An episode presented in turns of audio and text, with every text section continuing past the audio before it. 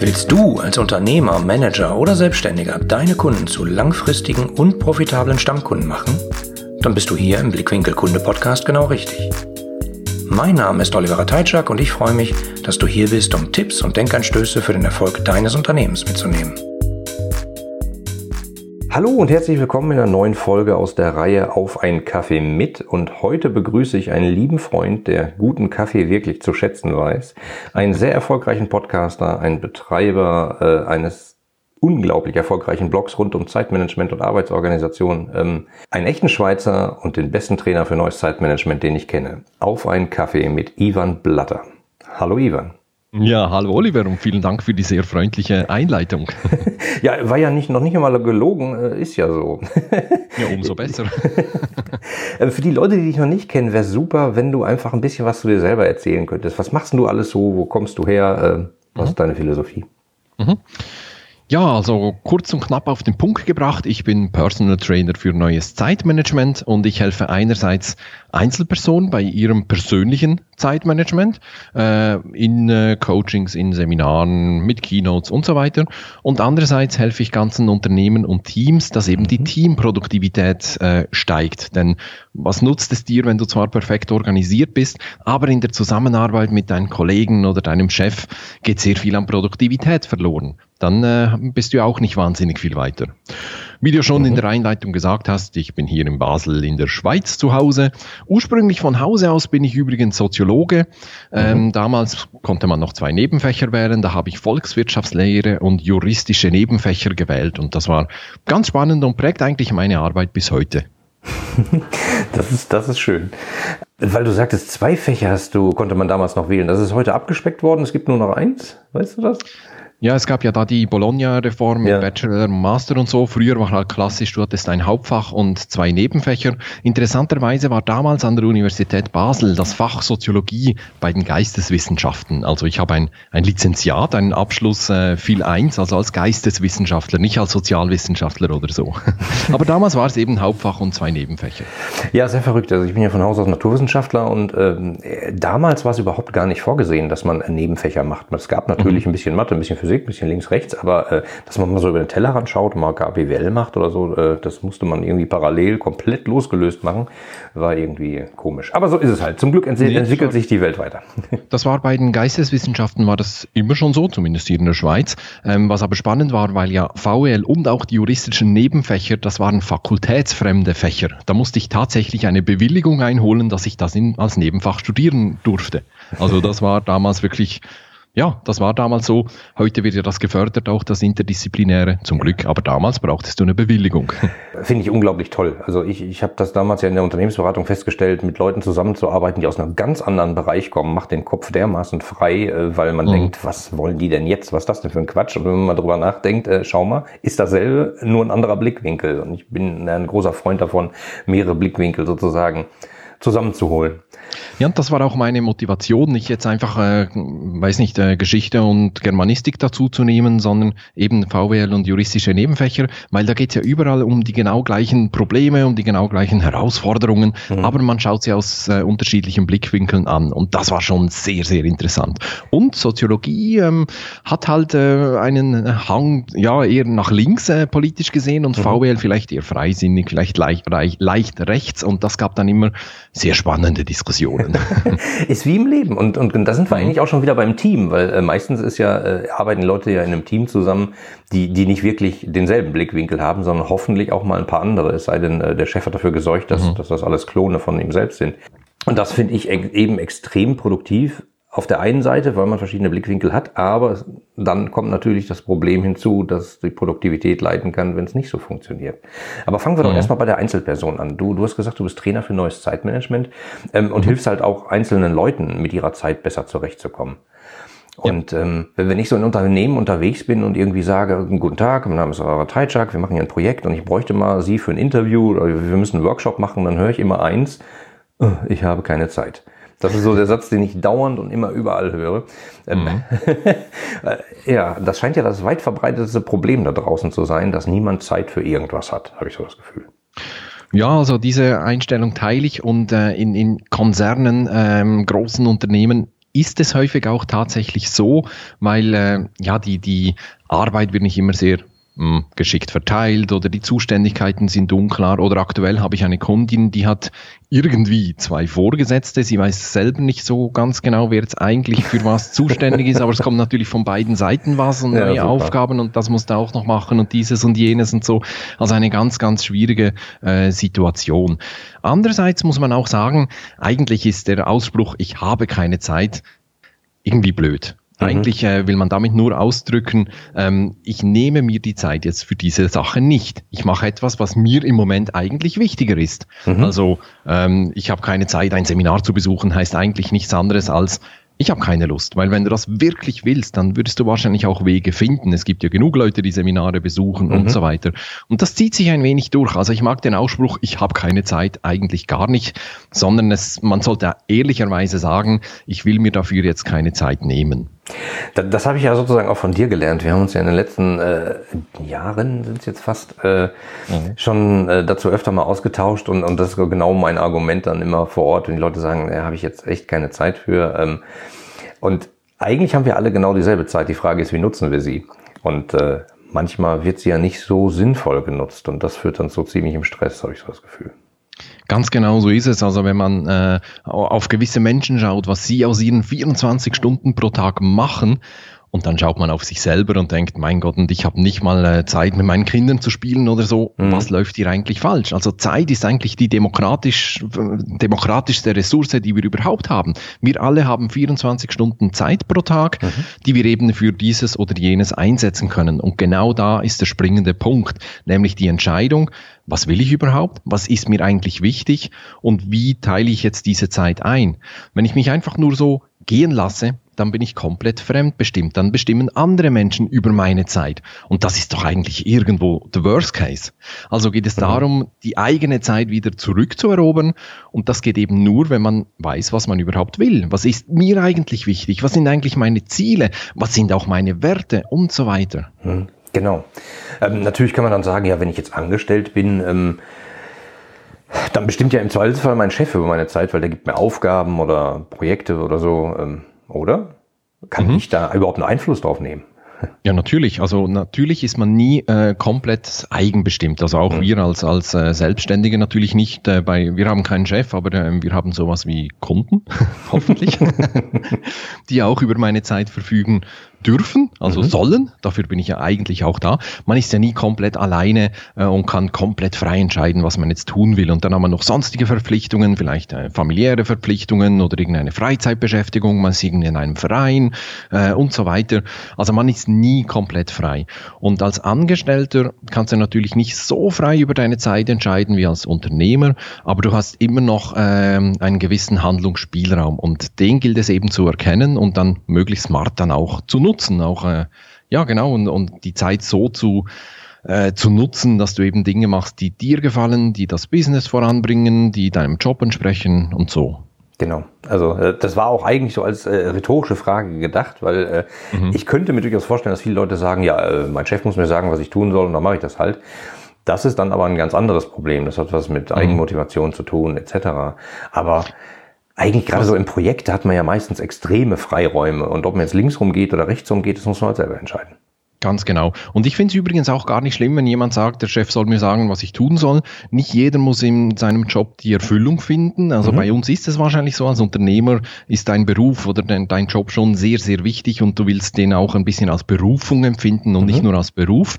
Aber das muss nicht jeder. Es ist überhaupt nicht unanständig zu sagen, ich habe einen Job, der meine Freizeit finanziert. Ich will einfach mein Einkommen haben und dann kann ich das Leben so leben, wie ich das will. Ob mich der Job erfüllt oder nicht, ist mir eigentlich egal. Also wenn das für jemanden stimmt und passt, hm. kein Problem. Für mich würde es nicht stimmen. Also wenn ich schon so viel Zeit mit dem Job verbringe, dann muss es mir auch Spaß machen und ich äh, will das gerne machen. Aber so ticken ja nicht alle Menschen und das ist okay. Genau, also das finde ich auch. Ähm, ist bei mir natürlich genauso. Ähm, ich sag mal, ich stecke viel Zeit, äh, viel meiner Zeit in, in den Job und die Zusammenarbeit mhm. mit den Kunden. Das ist aber auch völlig in Ordnung so.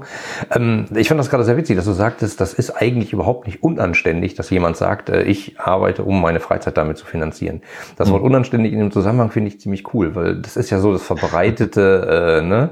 man muss mhm. immer alles geben und immer, äh, ich kannte mhm. immer einen Vorstand, der sagte immer, äh, da müssen Sie 120 Prozent geben, Herr Radeitschak. Und ich habe gesagt, aber ich kann nur 100 Prozent geben. Und dann sagt er, das reicht nicht. Also das ist halt immer so eine Einstellung zu sich selber. Ähm, mhm. Ich glaube halt nur, wenn man Zeit auf der Arbeit verbringt, ist es ja im Zweifelsfall ziemlich sinnvoll, äh, da ein bisschen Spaß zu haben und Sachen mhm. zu machen, die einem vielleicht gefallen. Oder äh, wenn man wenn man zwei verschiedene Alternativen hat, äh, mache ich das jetzt, weil der das so gesagt hat, oder mache ich es vielleicht so, wie ich es sinnvoller finde, muss man halt immer gucken, wo geht's dann. Mhm. Und da kommt es schon auf den eigenen Drive und die Eigenmotivation an, ob du dann eben auch, wenn du einen eher monotonen Job hast, bist vielleicht äh, Kassiererin im Supermarkt oder mhm. so, ähm, aber auch da kannst du ja selber bestimmen, wie du dann mit den Kunden umgehst, ob du einfach die Produkte da drüber ziehst und äh, ja, mürrisch reinschaust oder ob du mit den Kunden einen Spaß machst oder äh, ja, irgendwie die begrüßt und so und so weiter und so fort. Das ist dann wieder deine Entscheidungsmacht eigentlich, äh, was du aus deinem Job und aus deiner jetzigen Situation machst. Mhm.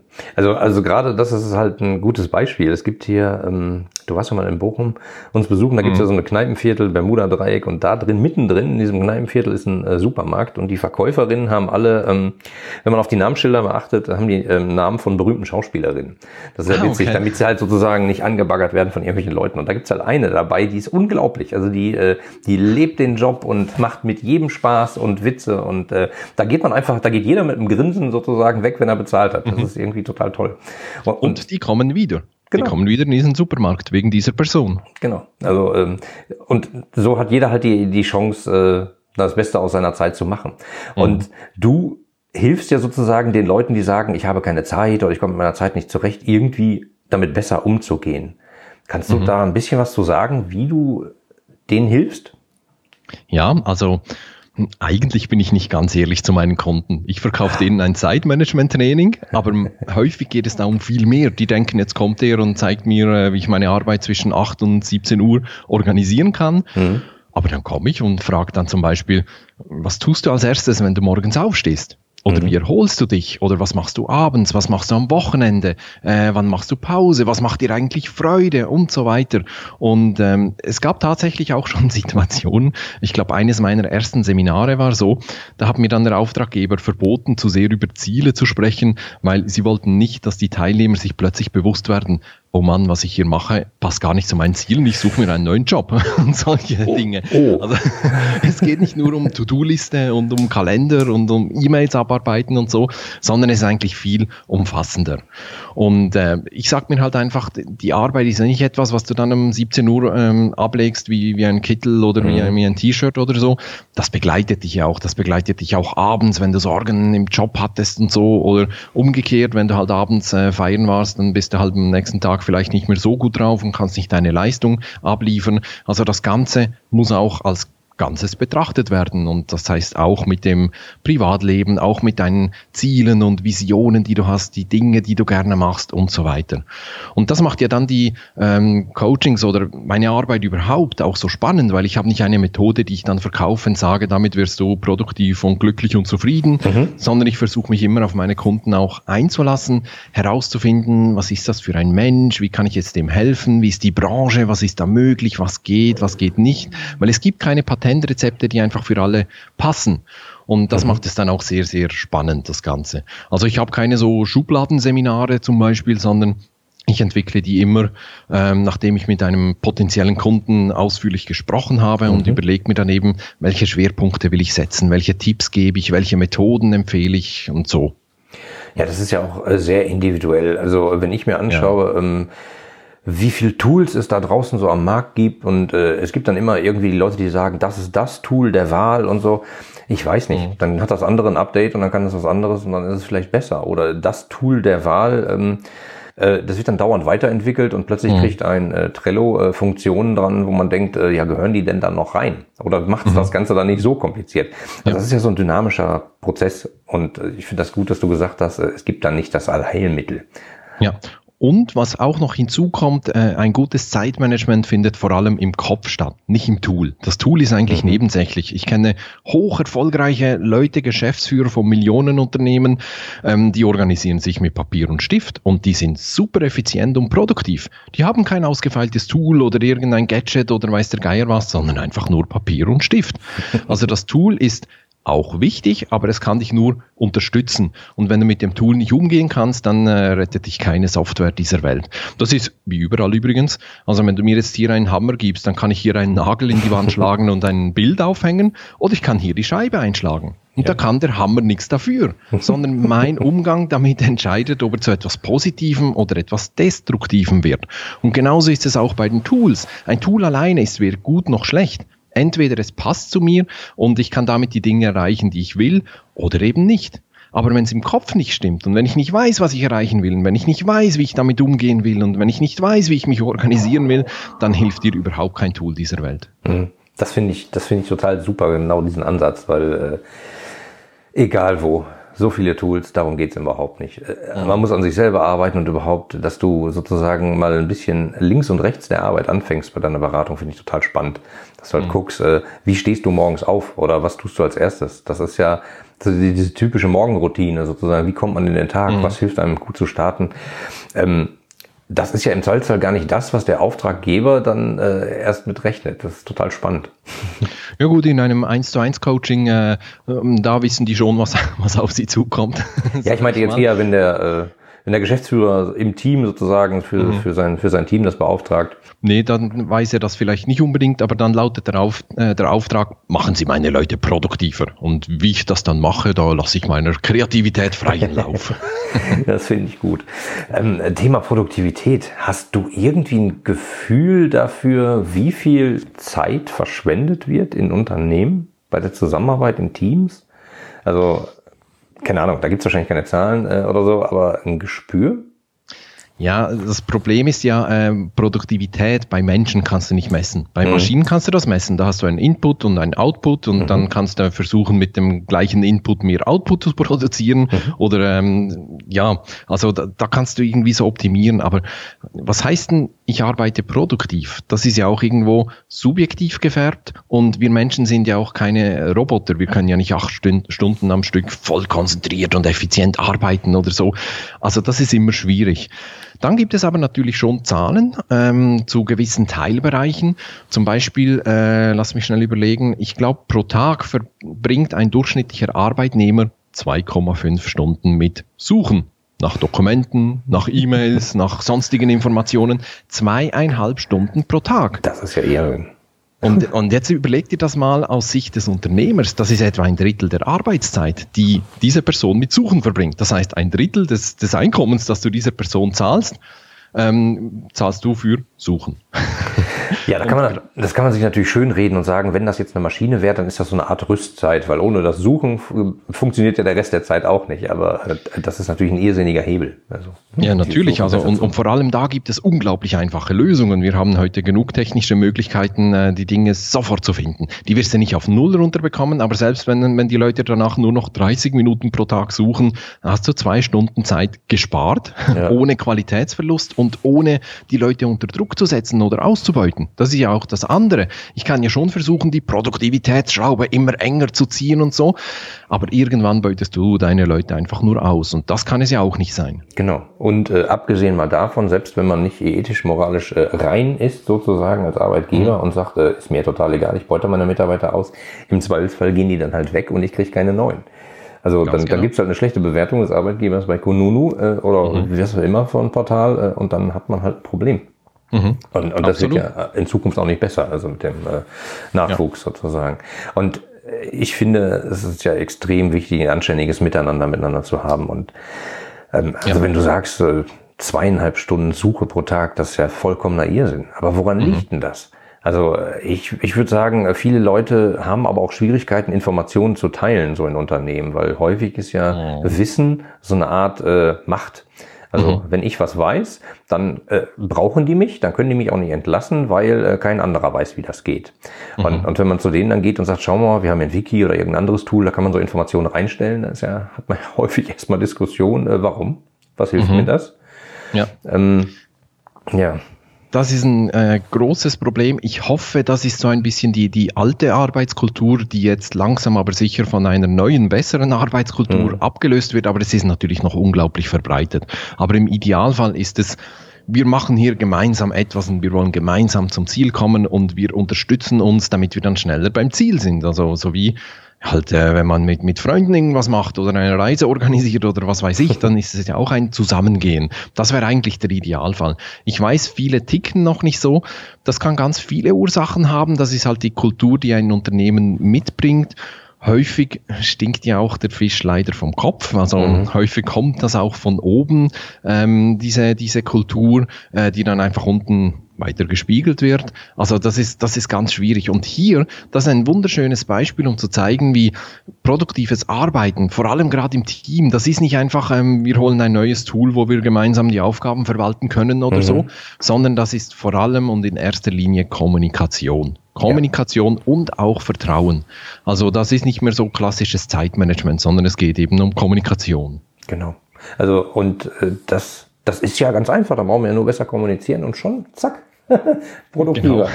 Ja, Ganz aber einfach, wenn es so einfach wäre, dann gäbe es auch keine Eheberater und keine, was weiß ich, wenn ja, Kommunizieren ja. so einfach wäre. Ja, ja, eben. Äh, und wenn man noch so an Sätze denkt, wie man kann nicht nicht kommunizieren und so, ja. was ich da manchmal in Unternehmen erlebe, äh, nee, mit der Abteilung, die sind immer schwierig, äh, und dann spreche ich mit der anderen Abteilung und dann höre ich, ja, die andere Abteilung haben wir immer Ärger mit, die sind immer schwierig. Und dann denke ich, Mann, mhm. woran liegt denn das? Und dann baue ich halt nach und dann kriegt man, kriegt man halt so Sachen raus. Und manchmal sind das auch so, so vermutete Schwierigkeiten. Ja, die sagen immer, mhm. das ist so und deswegen äh, diskutieren wir da gar nicht mehr drüber. Klassischerweise mhm. so äh, zwischen Marketing und Vertrieb. Marketing denkt sich irgendwas Tolles aus äh, und mhm. Vertrieb sagt, das funktioniert auch beim Kundenkontakt nicht und dann beim nächsten Mal wird äh, Vertrieb gar nicht gefragt, obwohl die den Kundenkontakt haben. Schlimm. Ähm, Oder noch viel schlimmer, man macht dann ein Meeting.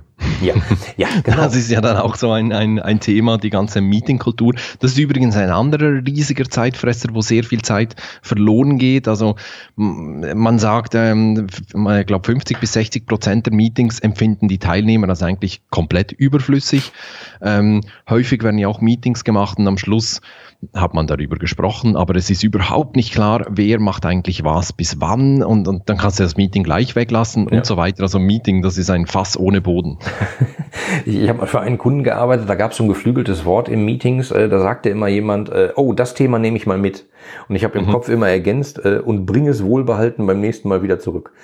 Also, weil ähm, äh, manche Leute haben dann immer Sachen mitgenommen, aber da ist dann irgendwie nichts passiert und keiner wusste auch mehr, was mitgenommen wurde. Es wurde nichts mhm. protokolliert. Äh, also protokollieren hat ja immer so ein, so ein Geschmäckle, sag ich mal. So, es muss alles ja. genau auf Papier. Aber das kann man ja auch einfach machen und einfach mal die Punkte festhalten, wer macht was bis wann, Punkt. Das, genau. das geht ja schon. Aber so die Meetingkultur, ja. ich glaube, da ist noch ein riesiger Hebel. Und mhm. wenn, wenn, wenn du sagtest, 50 Prozent oder was der Leute empfinden, mhm. äh, oder 50 Prozent der Meetings werden von den Teilnehmern als, als ineffizient oder unnötig empfunden, naja, dann da sollte man mal drüber nachdenken, ob man nicht ein paar weglassen kann. Allein, Ganz genau. Alleine so Joe Fix-Termine, die werden dann eingeladen und man hat vielleicht gar nichts zu besprechen. Oder dann waren äh, die Hälfte war im Urlaub und dann trifft man sich trotzdem und redet über äh, im Zollfall über den Urlaub, was ja mhm. auch gut sein kann, aber es hält nicht halt im Meeting, also eine Kaffeepause, Mittagspause, man kann auch eine längere Kaffeepause machen, alles ja. gut, aber im Meeting hat sowas nicht unbedingt was verloren. Ja, finde ich auch. Also ähm, wir, wir hatten ja mal schon mal ein Podcast-Interview, äh, da war ich bei dir und da ging es äh, unter anderem ja darum, dass man nicht für jedes Meet, ja, für jede Entscheidung ein Meeting braucht. Mhm. Das ist halt eigentlich so ein kleiner Satz, aber glaube ich, der eine ganze Menge bewegt. Also bei vielen Unternehmen beobachte ich, dass, dass die, dass die sagen, oh, wir müssen da mal drüber reden und dann eine Entscheidung treffen und dann müssen wir erstmal alle zusammenholen, damit man mhm. alle involviert hat. Das geht aber dank technischer Mittel auch anders. Mhm. Absolut, ja. Und man muss sich nur überlegen, was da für Kosten generiert werden, wenn, sagen wir mal, zehn Leute sind eine Stunde im Meeting und das jede Woche, ja. weil es halt eben so ein, ein, ein Jourfix-Meeting ist oder so. Jetzt nimm mal den Stundenansatz von diesen zehn Leuten und dann multipliziere das äh, mit, äh, sagen wir mal 50 oder so oder 45, weil so viele Meetings pro Jahr gibt es. Mhm. Und dann hast du eine genaue Zahl, was dich dieser Jourfix als Unternehmen kostet in Euro. Und wenn man so eine Zahl mal ausrechnet, also da werden sehr viele ähm, Geschäftsführer ziemlich bleich. Mhm. Ähm, Wir haben das mal gemacht äh, in einer alten Beratung damals bei einem Kunden. Die haben immer sozusagen die Berater dazu eingeladen zu dem Meeting. Und das waren halt mhm. Meetings, die extrem ineffizient waren. Also wir haben uns einfach hingestellt äh, und haben halt einen Timer laufen lassen mit unserem Stundensatz und haben den halt gestartet, mal drei Berater und dann ging das los. Und das hat äh, für ein Umdenken geführt, weil die sagten, oh, das ist ja ganz schön teuer. Äh, dann wollten die uns erstmal ausladen, was dann auch wieder ineffizient war. Aber äh, das haben wir dann halt hinbekommen. Also scheinbar ist die, die, wenn man mal ein Dollar oder ein Eurozeichen dran schreibt, äh, oder Schweizer Franken, äh, mhm. wird es halt verständlicher. Weil dann mhm. ist wieder Zeit plötzlich Geld und dann äh, muss man scheinbar mal drüber nachdenken, was tut man ja. eigentlich? Und, und häufig sind es auch nur kleine Maßnahmen, die, die eine Verbesserung bringen. Zum Beispiel sich einfach mal überlegen, wen braucht es eigentlich wirklich in diesem Meeting? Oder muss dieses Meeting wirklich eine Stunde dauern? Einfach nur weil Outlook als Standarddauer äh, eine Stunde ja. vorgibt, muss es eine Stunde dauern. Kann nicht ein Meeting auch mal 20 Minuten dauern oder 10 oder, oder 35 Minuten oder sonst was? Und dann einfach die einfache Frage am Schluss, wer macht was bis wann? Ich habe ja ein sehr überschaubares Team, nämlich eine Mitarbeiterin. Mhm. Und äh, wir haben halt auch manchmal so ein, ein Meeting oder wir sitzen zusammen und diskutieren ein paar Dinge ich mache jedes Mal ein kurzes Protokoll. Also nicht ein Verlaufsprotokoll, sondern einfach nur, was haben wir jetzt dazu gesagt oder äh, wie wollen wir das lösen mhm. oder vor allem auch, wer macht was bis wann. Das trage ich dann direkt auch in das Tool ein. Mhm. Einerseits ähm, für mich, damit ich weiß, ah ja, sie macht ja das und so, aber dann auch aus Fairness gegenüber meiner Mitarbeiterin, weil wenn ich hier dann irgendwie mal zurufe, mach das und das und, und dann hat sie ja gar keine Chance, da wirklich die Übersicht zu behalten. Und so sieht sie dann nachher im Tool genau, was wir da besprochen haben und sieht alle Aufgaben und so weiter. Und das nur im kleinen Rahmen. Jetzt könnte man hingehen und sagen, Moment mal, ähm, meine Mitarbeiterin hier, das ist ja auch meine Frau, mhm. ähm, die machen ein Protokoll, wie verrückt ist denn das? Also hey, das ist ja völlig abgedreht. Nein, ist es nicht, weil wir halt wirklich manchmal Dinge beschließen und nach zwei Wochen weiß ich das nicht mehr. Aber genau. dann kann ich schnell mal zurückblättern und schauen, ah, darüber haben wir schon gesprochen und wir wollen das so und so lösen. Super nützlich und absolut null Aufwand. Finde ich äh, total toll, dass du das so sagst, ähm, weil genau diese Verbindlichkeit ist ja nichts Negatives. Manchmal höre ich sowas wie, ja, ich will da nicht kontrolliert werden und so, aber das ist es ja gar nicht. Eigentlich will man ja nur gemeinsam vorankommen oder sein Ganz Unternehmen genau. nach vorne bringen, äh, weil äh, es ist ja kein Selbstzweck. Also da draußen genau. die Welt dreht sich immer schneller und der Wettbewerb ist auch nicht auf den Kopf gefallen. Äh, die, die geben ja auch Gas. Also mhm. dient das Ganze ja dazu, äh, na keine Ahnung, die Miete zu zahlen, Strom zu zahlen, das Unternehmen eben am Leben zu halten und äh, selbst davon zu leben. Also ja und und und welcher Mitarbeiter ist äh, zufriedener und glücklicher? Der, der komplett im Chaos ist, keine Übersicht hat, der irgendwie Aufgaben einfach so zugerufen bekommt, ja. oder der Mitarbeiter, der genau weiß, hier im Unternehmen herrscht eine klare Kommunikation. Wenn jemand was sagt, dann ist es auch so, dann heißt es nicht zwei Tage später das Gegenteil oder so. Mhm. Es ist einfach eine klare Kommunikation vorhanden. Der fühlt sich doch schon nur wegen dieser klaren Kommunikation viel wohler. Da brauche ich keine Motivation mehr und Bonus auszuzahlen und gemeinsam Bäume umarmen gehen oder sowas. Äh, es sind doch einfach die alltäglichen, ganz normalen Dinge, die helfen, ob ein Mitarbeiter gerne bei mir im Unternehmen ist oder nicht. Das hat ja auch was mit Wertschätzung zu tun. Also ja. äh, ich kenne solche Chefs, die dann äh, die Tür aufreißen und irgendwie eine Aufgabe reinbrüllen und wieder verschwinden, ähm, mhm. wo ich dann manchmal denke, was ist das für ein Benehmen und die armen Leute, die jetzt diese Aufgabe empfangen haben, wo packen die die jetzt gerade hin, weil die sind ja gerade mhm. geistig ganz woanders. Mhm. Total anstrengend. Ähm, und ich glaube, diese, diese Denke, zusammen sind wir stark und gemeinsam müssen wir irgendwas tun und warum mhm. soll man nicht, wenn man zu zweit was beschlossen hat, das mal kurz protokollieren? Das genau. dauert ja nicht ewig. Es ist ja nicht so, dass nee. man erstmal zum Schrank muss und Papier und in die Schreibmaschine einspannen und dann drei Durchschläge und so. Das geht ja heute alles ein bisschen einfacher. Ja, und ähm, vor allem hast du ja die Themen sowieso schon dabei, hoffentlich. Vor ja. dem Meeting überlegst du dir ja, was du ins Meeting mitnehmen willst und dann steht das ja schon da und dann schreibst du noch drei Stichworte dazu und die Sache ist erledigt. Genau, und elektronisch wiederfindbar, ganz einfach. Also wie auch immer. Also es gibt da draußen eine ganze Menge Möglichkeiten, um sozusagen nicht nur an seinem eigenen Zeitmanagement zu arbeiten, sondern eben auch Teams effizienter mhm. und produktiver zu machen. Ähm, hättest du vielleicht noch einen Tipp für Unternehmer heutzutage, ähm, um sich auf die kommenden Jahre vorzubereiten? Kommenden Jahre im Sinne von äh, Mitarbeiter werden vielleicht schwieriger zu finden sein, äh, die Welt da draußen wird schneller, man wird von irgendwelchen Startups angegriffen. Gibt es irgendwas, wo du sagst, bevor ihr jetzt äh, anfängt in, in Technik zu investieren oder so, macht mal das? Ähm, schwierig zu sagen. Ich würde sagen, ähm, ein gutes Zeitmanagement, eine hohe Produktivität, eine gute Umgangskultur hat einfach einen wahnsinnigen Einfluss auch auf die Zufriedenheit der Mitarbeiter. Und mhm. du hast es schon angesprochen, es ist, äh, wird immer schwieriger, wirklich gute Mitarbeiter zu finden und dann auch zu halten. Das ja. ist ja dann die nächste Schwierigkeit. Mhm. Und ähm, wenn es dir gelingt, eine, eine gute Kultur auch aufzubauen und, und wenn Klarheit herrscht im Unternehmen, wenn alle gemeinsam an einem Strick ziehen, dann ist das nicht einfach nur eine Investition in die Produktivität, sondern eigentlich in die gesamte Unternehmensentwicklung und auch in das Business schlussendlich. Ich, ein, ein tolles Schlusswort. Äh, prima, danke dir. Ähm, vielleicht noch irgendwas, wo können deine, Mitar äh, deine Mitarbeiter, deine Kunden oder Interessenten sozusagen mehr über dich finden? Weil du hast ja spannende Sachen zu sagen. Am besten geht man dazu auf meine Webseite unter ivanblatter.com. Mhm. Da findet man so gut wie alles.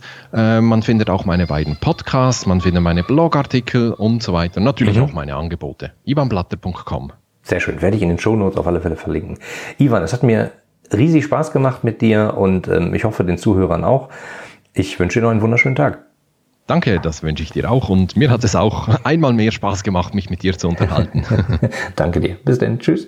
Tschüss. Die anderen Folgen dieses Podcasts und die Shownotes inklusive aller erwähnten Links findest du unter www.ihre-kundenbrille.de slash podcast. Damit du keine Folge mehr verpasst, kannst du auch dort direkt alle Folgen kostenlos abonnieren. Danke fürs Zuhören, empfehle mich weiter und bleib mir treu. So, jetzt aber abschalten, damit du dich direkt um deine zukünftigen Stammkunden kümmern kannst.